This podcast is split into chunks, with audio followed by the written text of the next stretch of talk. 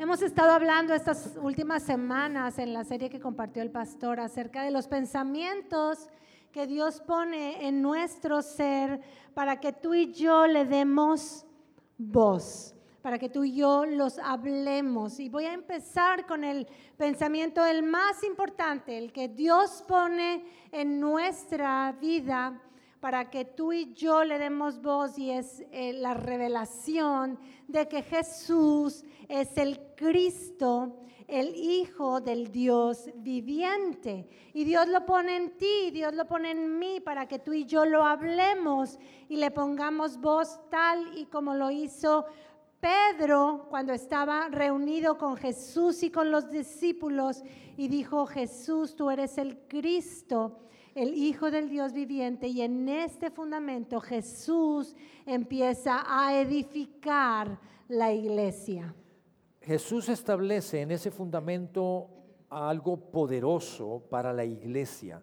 Y Jesús cuando establece y dice, sobre este fundamento voy a construir la iglesia, nada ni nadie prevalecerá, nada, nadie podrá contra la iglesia. Y esas son palabras poderosas porque los que estamos aquí somos la iglesia. Y lo que está haciendo Jesús en ese momento es empoderar a la iglesia. Ahora, ¿qué tiene que ver lo que acabamos de decir con el título de nuestro mensaje que ah, titulamos el mensaje ADN? ¿Qué tiene que ver con eso? Bueno, si hoy en día tú te hicieras una prueba, un examen de ADN, estoy seguro que eso revelaría muchas cosas de quién eres tú. ¿Estás de acuerdo? Revelaría tus genes, revelaría de dónde vienes, ah, tu ascendencia y mucha información tuya. Si sacáramos el ADN de tu familia, o lo estoy viendo de, de menos a más, ahora si tomamos a tu familia completa, a los limón, y sacamos un ADN de los limón, de la familia limón, familia limón, uh. eso, y y sacamos el ADN, nos va a revelar información de su familia, características de la familia. Y sería muy interesante, ¿no creen? Ahora, ¿qué pasa si nosotros sacamos el ADN de la iglesia? ¿Qué descubriríamos? ¿Qué información nos daría ese ADN de esta iglesia? ¿Quiénes somos? en qué creemos, qué queremos, hacia dónde vamos, en lo que verdaderamente creemos, porque verdaderamente creemos en lo que hacemos, de acuerdo a lo que hacemos. Podemos aventarnos el mejor speech, el mejor rollo, pero realmente somos lo que hacemos todos los días. Ahora, quiero leer, quiero que nos acompañes y que leamos juntos eh, la palabra de Dios. Quiero leer Efesios capítulo 3. Efesios capítulo 3, voy a leer los versos 14 y 15. Y es Pablo, es Dios inspirando a Pablo para que escriba estas palabras, escriba una carta y esta carta se la manda a la ciudad de Éfeso, se la manda a la iglesia. Imagina que Pablo está mandando esa carta, estamos en esa época y está mandando esa carta y la vamos a leer aquí porque es para la iglesia. ¿Listos? Pablo escribe y dice, por esta razón me arrodillo delante del Padre, de quien recibe nombre toda familia en el cielo y en la tierra. Y lo que está diciendo Pablo es, me voy a arrodillar, y no se iba a arrodillar para jugar a las canicas, se iba a arrodillar porque iba a orar.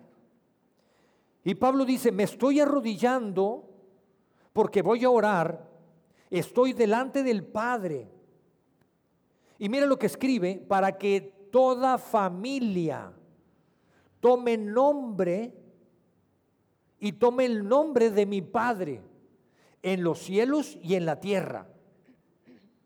Es decir, lo que Pablo está escribiendo es, iglesia, que todas las familias que están aquí sentadas hoy, esta familia, esta familia, esa familia, esta familia, todas las familias, si hacemos un examen, puedan traer el ADN que diga Padre Celestial. Que todas las familias que están en la iglesia ahora dice Pablo, yo voy a orar, me voy a arrodillar y a orar para que las familias tengan en su ADN, diga Padre Celestial. Y entonces Pablo está hablando efectivamente cada una de las familias, pero está hablando también de la iglesia. Y lo que dice Pablo es que toda la iglesia le pertenezca al Padre, todas las familias dentro de la iglesia, en el cielo y en la tierra, algunos que se nos han adelantado y están en el cielo, familiares nuestros, pero todos los que estamos hoy en esta tarde, aquí en esta tercera reunión, el anhelo del Padre es que tu familia, que el ADN de tu familia diga que le perteneces al Padre, tome el nombre del Padre Celestial. Qué hermoso, qué hermoso. ¿Y cómo puede ser eso posible? ¿Cómo podemos tú y yo tener el ADN de Dios en nuestras vidas? Pues mira, cuando Dios diseña su plan maravilloso y nos da la oportunidad a ti y a mí de recibir a Jesús como nuestro Señor y Salvador, reconocer a Jesús como el Salvador de mi vida, ¿sí? Cuando nosotros le damos voz a ese pensamiento de que Cristo es el Hijo del Dios viviente, dice la Escritura que a los que le recibieron, a los que creen en su nombre, dice la Escritura, les da la autoridad, el derecho de ser hechos hijos de Dios. Entonces, así es como es posible que tú y yo obtengamos el ADN de Dios y dejemos de ser solamente personas como yo, que soy Cecilia López, ya no soy nada más Cecilia López, soy Cecilia López, hija de Dios, ¿verdad? Yo le digo a las personas, a las mujeres, cuando vienen a platicar conmigo, les digo, ya no eres fulanita de tal, ahora eres fulanita de tal, hija de Dios. Y ese es el apellido importante y no negamos el nuestro. No negamos el nuestro porque Dios nos ha bendecido con la familia que tenemos, pero ahora somos hijos de Dios. El tema es que alguien pudiera preguntarse, bueno, ¿que no todos somos hijos de Dios? No.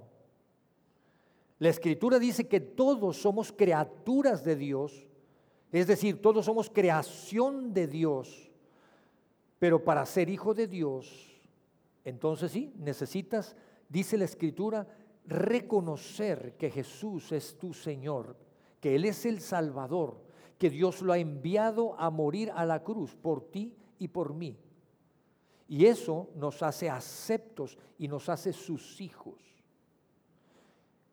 El punto es este, donde quiero que entremos, es que todos los seres humanos al nacer nacemos con tres necesidades básicas que necesitamos que sean satisfechas. Con la necesidad de sentirnos amados, la necesidad de sentirnos aceptados y la necesidad de sentirnos seguros. Y el plan de Dios fue diseñar a la familia para que eso sucediera, para que pudiéramos satisfacer esas tres necesidades. Todos los seres humanos lo necesitamos y todos los seres humanos necesitamos satisfacerlos en nuestras propias familias. Pero pues a veces suceden cosas y, y no pasa así porque no obedecemos el plan de Dios y entonces empiezan a generar carencias en nuestras vidas porque nuestras familias no nos amaron o no nos hicieron eh, sentir aceptados o seguros. Pero esas carencias viene nuestro Señor Jesucristo y cuando tú y yo creemos en Él como nuestro Señor y Salvador, Él viene a suplir y a sanar esas carencias en cada uno de nosotros. Y cuando pertenecemos a la iglesia, cuando ya somos parte de su familia, entonces aquí en esta familia donde el padre de familia es el Dios creador del cielo y de la tierra, el que sí es un Dios y un Padre perfecto y que nos ama incondicionalmente, entonces podemos satisfacer esas necesidades en nosotros y en los que nos rodean. Y Jesús en el diseño de la iglesia, cuando empezó a edificar la iglesia, cuando estaba aquí en la tierra, eh, su diseño era eh, que se creara una atmósfera de amor incondicional, que se creara una atmósfera de aceptación de que podamos llegar todos así tal cual y somos, porque pues Dios así nos hizo. Y, se creara una atmósfera de seguridad en donde yo puedo confiar en que mi papá, mi papá Dios, ya no me va a fallar.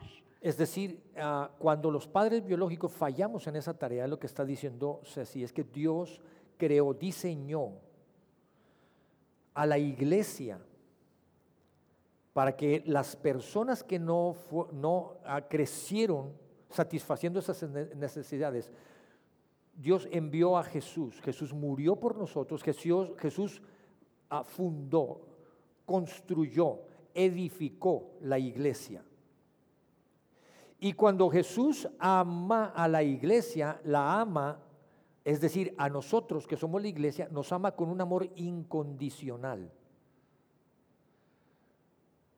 Jesús no nos ama pidiendo algo a cambio nuestro. Nos amó dando todo por nosotros. No nos amó pidiendo algo por nosotros, sino nos amó dando todo por nosotros. Y este principio lo establece Dios. Yo prediqué la semana pasada cuando Jesús está siendo bautizado y cuando Jesús es bautizado en el río Jordán y Jesús sale del agua, se abren los cielos y se escucha una voz del Padre que dice, este es mi Hijo amado en quien yo me complazco. ¿Estamos? Y lo que está haciendo Dios en ese momento es dar palabras de amor a Jesús, estar dando palabras de aceptación a Jesús, está dando palabras de afirmación para Jesús, para que Jesús se sienta seguro en el trabajo que está emprendiendo. De tal manera que Jesús terminando ese momento, recibiendo esas palabras del Padre, Él puede irse al desierto a ser tentado, estar 40 días y 40 noches sin probar alimento. Es tentado y Él se sobrepone a la tentación. ¿Estamos hasta ahí bien? Ahora, Jesús lo, que, lo que hace al sobreponerse a esto, lo que el Padre está haciendo con esto, es dando palabras de afirmación para Jesús. Y esto genera en Jesús un sentido de pertenencia. Un sentido de pertenencia a dónde? Al reino de los cielos. Y Jesús sigue predicando y sigue con su trabajo y sigue con su misión a atender su misión. El tema es que nosotros, la familia sanguínea, por ejemplo, mi familia, cuando podemos ver, Dios hace una similitud con la familia de la iglesia. Y entonces Dios dice, hey, escucha mi palabra, lo que dice, tienes que aprender. Y Dios dice en Efesios capítulo 5, versos 1 y 2, dice, sed pues imitadores de mí como hijos amados. Sed pues imitadores de Dios como hijos amados y andad en amor como también Cristo nos amó y se entregó a sí mismo por nosotros, ofrenda y sacrificio a Dios en olor fragante. Y volvemos a escuchar la voz de Dios hoy para ti y para mí, en donde nos dice, hijos, son ustedes hijos amados por mí. ¿Cuál es la situación entonces? Si nosotros como iglesia, nosotros como familia tenemos que crecer, como iglesia también tenemos que crecer. Y lo que dice la palabra de Dios, imiten, vean lo que hizo el Padre, e imiten y amen como amó el Padre. Sabes, yo recuerdo años atrás, hace una buena cantidad de años atrás, mis hijos estaban pequeños y eh, llegó un punto en donde ellos, ellos se llevan dos años de edad de diferencia, pero a una edad entre los cinco y los siete años estaban muy parejos, parecía que eran de la misma edad, hacían travesuras de la misma calibre, ¿sabes? Y recuerdo muy bien un día que llegué yo a la casa, eran alrededor de las 6.30 de la tarde. Mi amor, voy a tener que decir esto. Perdón. Y recuerdo que llegué a las 6.30 de la tarde, yo venía de trabajar, abrí la puerta de la casa y estaban los tres parados ahí. Y lo primero que dices tú es, ¿qué recibimiento? Estaban esperándome que llegara. Pero sorpresa, apenas entré a la casa y Ceci me dijo, aquí están tus hijos y se fue. Se subió al carro y se fue. Y yo volteé a ver a mis hijos y cuando volteé a ver, ya estaban sentados en un sillón los dos. Y yo les pregunté a los dos, ¿qué le hicieron? Y los dos con la misma cara de inocencia, nada. No puede ser, salió huyendo. Fue un día pesado con los hijos, gracias a Dios regresó. Sí, sí, regresé más tarde, después El de un ratito. El tema es este. Yo entendí ese día que Dios me ama incondicionalmente. Yo entendí ese día, en ese momento, que a mí Dios me ama incondicionalmente.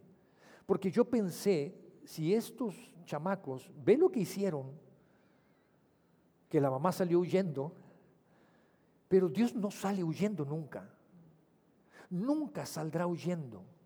Dios te ama incondicionalmente, aún en los errores que hayas cometido. Y Dios anhela y desea con todo su corazón que tú regreses de donde te equivocaste y te pares delante de Él. No importa lo que hayas hecho. Él está expectante, anhelante. Entonces yo entendí que tenía que amar a mis hijos de manera incondicional. Pero también aprendí que tenía que educarlos, que tenía que enseñarles, que tenía que, para que ellos crecieran y desarrollaran, tenía que invertir tiempo. Tenía que ser mejor papá para poder transmitir mejor a mis hijos y enseñar mejor a mis hijos. Dios no tiene ese problema. Dios no necesita ser mejor papá. Es el papá por excelencia. Amén. Y papá Dios lo que busca es decirte, yo quiero que tu familia, su preciosa familia de tres, uh, que traiga su nombre. Y que en su ADN estén puestos, esté puesto el nombre en el ADN de ustedes. Y Dios quiere insertarte en la iglesia. Y que como iglesia podamos crecer juntos y madurar juntos y desarrollarnos juntos. Así es. Y dice la palabra del Señor, mira, en Efesios 2.19, por lo tanto, dice Pablo, ustedes ya no son extraños ni extranjeros, sino conciudadanos de los santos y miembros de la familia de Dios. Ahora ustedes son miembros de la familia de Dios y Dios quiere tratarnos, iglesia, como una familia y educarnos y enseñarnos como una familia y llevarnos al crecimiento como una familia. Nuestra familia empezó un día hace casi 30 años y solo éramos dos. Y luego fuimos cuatro, llegaron los bebés y los niños y luego crecieron y llegaron los adolescentes a la casa y crecieron y llegaron los jóvenes y ahora ya son adultos.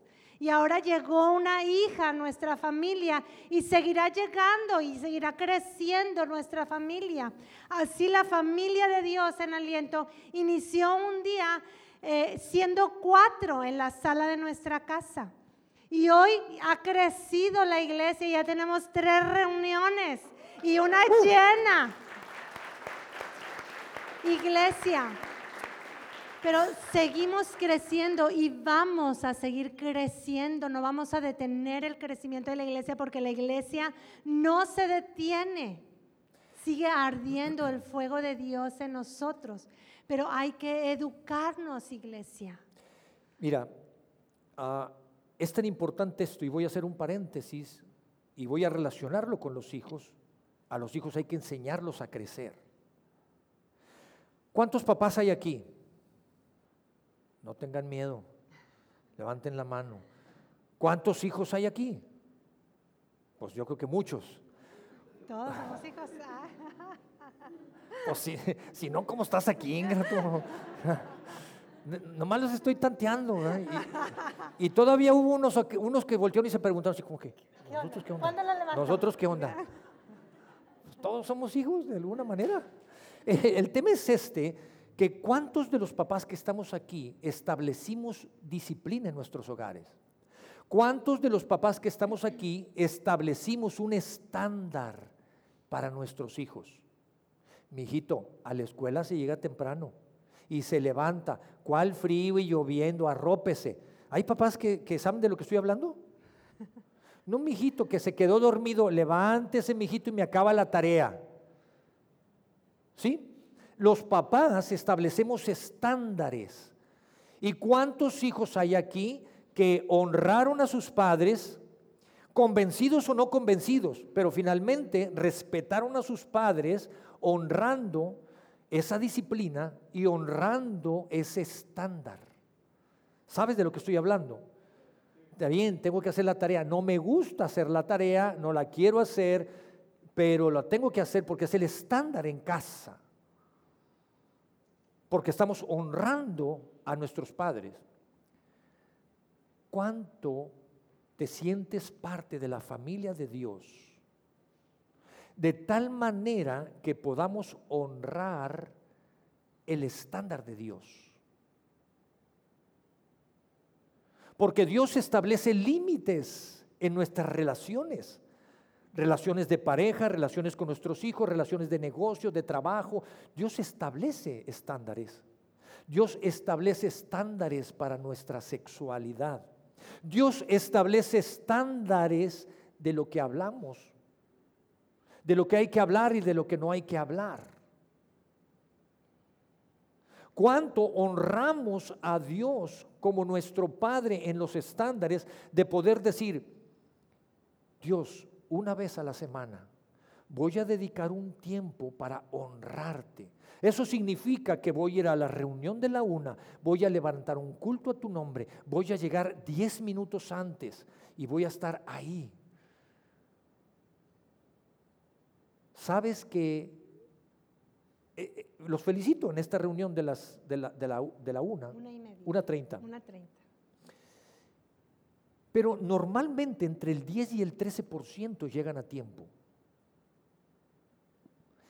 El otro 90 u 85, 87% llega tarde. Y sabes una cosa, nosotros lo hacemos para Dios amamos servir a Dios y amamos hacer iglesia con ustedes. Pero sea una persona o mil personas, porque creemos que el otro año nos vamos a ir a un lugar mucho más grande que este. Una persona o mil personas empezaremos a tiempo, porque buscamos honrar a Dios, buscar el estándar que Dios establece. Es decirle a Dios, como llego al cine diez minutos antes, me estaciono. Y yo no sé los que son de mi camada, pero antes en el cine, hoy te compran los boletos y traen número, ¿no? Asiento, ¿estoy bien? Antes tenías que llegar temprano al cine para agarrar un buen lugar. ¿Alguien sabe de qué estoy hablando? Sí. Gracias porque hay de mi camada. Y llegabas a tiempo y te comprabas las palomitas, te comprabas esto y, te preparabas para hacerlo. Estás honrando ese momento. Estás dejando algo especial a ese momento. Y está bien, qué bueno. ¿Cómo crees que se siente Dios? ¿Sabes una cosa? Dios no es tonto, es Dios. Por eso es Dios. Todo lo sabe, todo lo puede, está en todo lugar. El punto es que a veces venimos y le decimos, Dios, es que yo siento que no me escuchas. Dios ha de decir, hijito, no me valoras. Valoras más la escuela, las clases, valoras más el cine, por los ejemplos que puse, que a mí mismo. Iglesia, tenemos que crecer y madurar. Así es. Como maduran los hijos y como madura la familia. Así es. Y hace unas semanas que Mauricio compartía del temor reverente y a mí me impresionó mucho ese día, eh, verdaderamente, que darme cuenta que la iglesia del libro de los hechos, que fue la, primera iglesia que inició esta carrera, ellos fueron los primeros que experimentaron como congregación, como grupo de personas, estar en la presencia misma de Dios. Ellos fueron los primeros, gracias a, que Jesucristo, el día que murió, eh, rompió el velo, la iglesia pudo estar en congregación, en la presencia de Dios. Eso no era posible antes. antes de que Jesucristo muriera en la cruz, solamente el sacerdote entraba a la presencia de Dios, al lugar santísimo, y lo hacía solo una vez al año. Entonces, ¿cómo crees ahora que tú y yo tenemos esta oportunidad de estar en la presencia de Dios, el respeto que le merecemos a Dios? porque Él está en este lugar. Y por eso estamos hoy el pastor y yo aquí queriéndoles enseñar el estándar de aliento, queriéndonos, queriéndoles enseñar lo que el respeto que le merece a Dios cuando tú y yo llegamos a este lugar. Y entonces te pedimos, una vez que el contador está en ceros en esta pantalla, tú ya no te puedes mover de tu lugar. Es una hora, una hora cinco, diez minutos que vas a estar ahí. Por favor, no te muevas de tu lugar. Por favor, no comas estando aquí. No podemos comer en la reunión. No podemos platicar. Oye, ¿le apagaste la estufa? No, no podemos usar el celular. Tenemos que aprender eso, iglesia, y tenemos que enseñar eso a los nuevos que van a llegar y que va a seguir creciendo nuestra familia. Como también los enseñamos a adorar y a ir a la presencia y los enseñamos a poner en práctica la palabra de Dios y los enseñamos a orar y a confiar en Dios. ¿Cuándo? Cuando los que ya sabemos les enseñamos. Hazle así, confía en Dios, créele a Dios. Mira, voy a orar por ti. Sabes, yo tenía un maestro en la secundaria, buen maestro, la verdad. Y ese maestro decía, muchachos, a mí en mi clase se vienen arregladitos. Y uno decía, pues tengo el uniforme de la escuela, estamos todos iguales. No, no se hagan, decía. Aquí se vienen arregladitos, se vienen hechecitos. ¿Cómo, maestro? Se me viene hecho del baño. Decía, aquí no hay permisos para entrar al baño. Y el maestro decía, para eso están las otras clases, pídanle a los otros maestros. El mensaje es este. El maestro tomaba tan en serio su clase, maestro de matemáticas. Él decía, él este es, esta es la mejor clase. Los demás si quieres piérdelas. El mensaje de él era, le daba tanto valor a lo que él estaba aportando y queriendo enseñar genuinamente. ¿Me estoy explicando? Entonces, lo que queremos decirte es, ayúdanos a ser iglesia.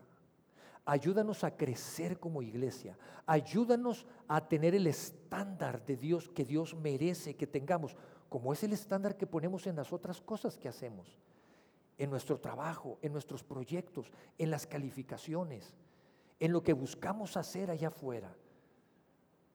Dios se va a sentir honrado. Dios se va a sentir bendecido por tu vida. Y te aseguro que las promesas que Él tiene para ti, Dios va a decir, hijito, así sí, usted me está dando el lugar que yo merezco de Dios. Soy Dios. ¿Estamos?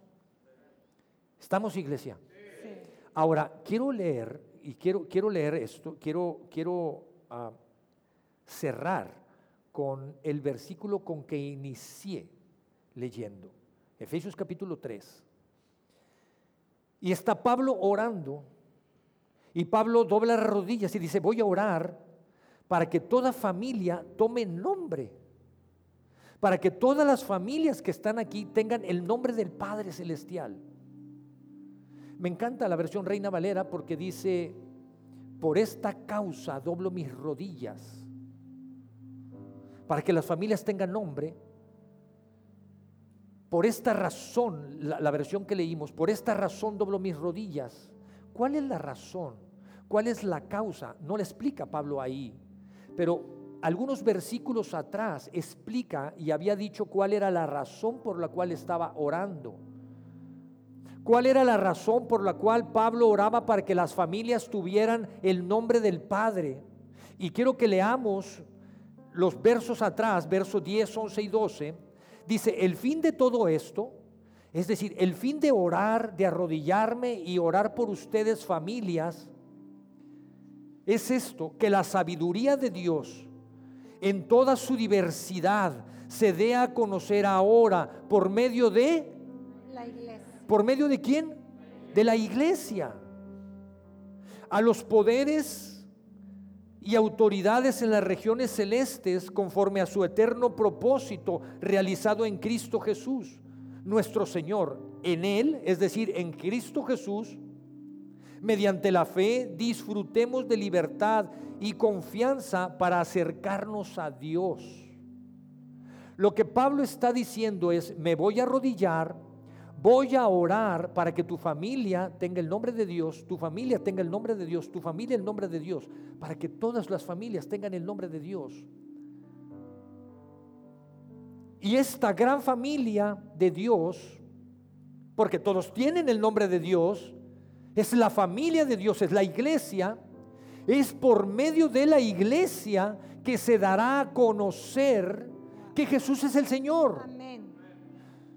Es por medio de la iglesia que se dará a conocer a aquellas personas que no se sienten amadas, aceptadas y seguras, puedan incorporarse, puedan cambiar, venir a la presencia de Dios y entender que es a través de Cristo Jesús quien él y su familia pueden tener el nombre de Dios y sentirse amados, sentirse aceptados y sentirse seguros en la casa de Dios. Es decir, iglesia, hemos sido llamados a amar a los no amados. Espero que eso te dé gusto. Eso es el propósito de la iglesia. En el camino Dios nos sana, nos restaura, nos enseña a vivir en paz, quita nuestros temores, su amor quita mis temores, me da fuerza para poder enfrentar las dificultades cada día allá afuera. En lo personal, tomar a mi familia, a mi esposa, a mis hijos y enfrentar la vida que me ha dado. Pero como iglesia el propósito que nos da es amar a los no amados. Y Pablo dice, porque allá afuera ustedes, iglesia, se van a enfrentar a las legiones celestes o celestiales, a las huestes de maldad. Y regreso a lo que se decía al principio, a esos pensamientos que el enemigo quiere sembrar en las personas allá afuera. ¿Qué pensamientos? Aquellos que van en contra de la palabra de Dios. Aquellos que dicen que el pecado no es pecado, es normal. Aquellos que dicen que no importa, usa la sexualidad como tú quieras. Aquellas corrientes o ideologías que quieren transgiversar los principios de Dios aquellas personas que están afuera, que no se sientan amadas, aceptadas, que han tenido que usar por medio de otras cosas para poder sentirse amados y seguros. Y saben que aún así no lo han podido lograr. Que a través de las cosas pueden lograr eso y se dan cuenta que por más consumo que tengan, sabes que somos una sociedad altamente consumista porque buscamos satisfactores que suplan la falta de aceptación y de amor. Hay personas que han ah, desvirtuado la sexualidad, prostituido la sexualidad, queriendo encontrar amor y aceptación y sentirse seguros y se hunden cada vez más. tenemos el testimonio de personas y familias que nos han dicho, aquí en aliento sentimos que nos quieren y que nos aman. Nos sentimos seguros, aceptados. Esa es la misión de la iglesia. Ese es el propósito de la iglesia. Para eso Jesús murió.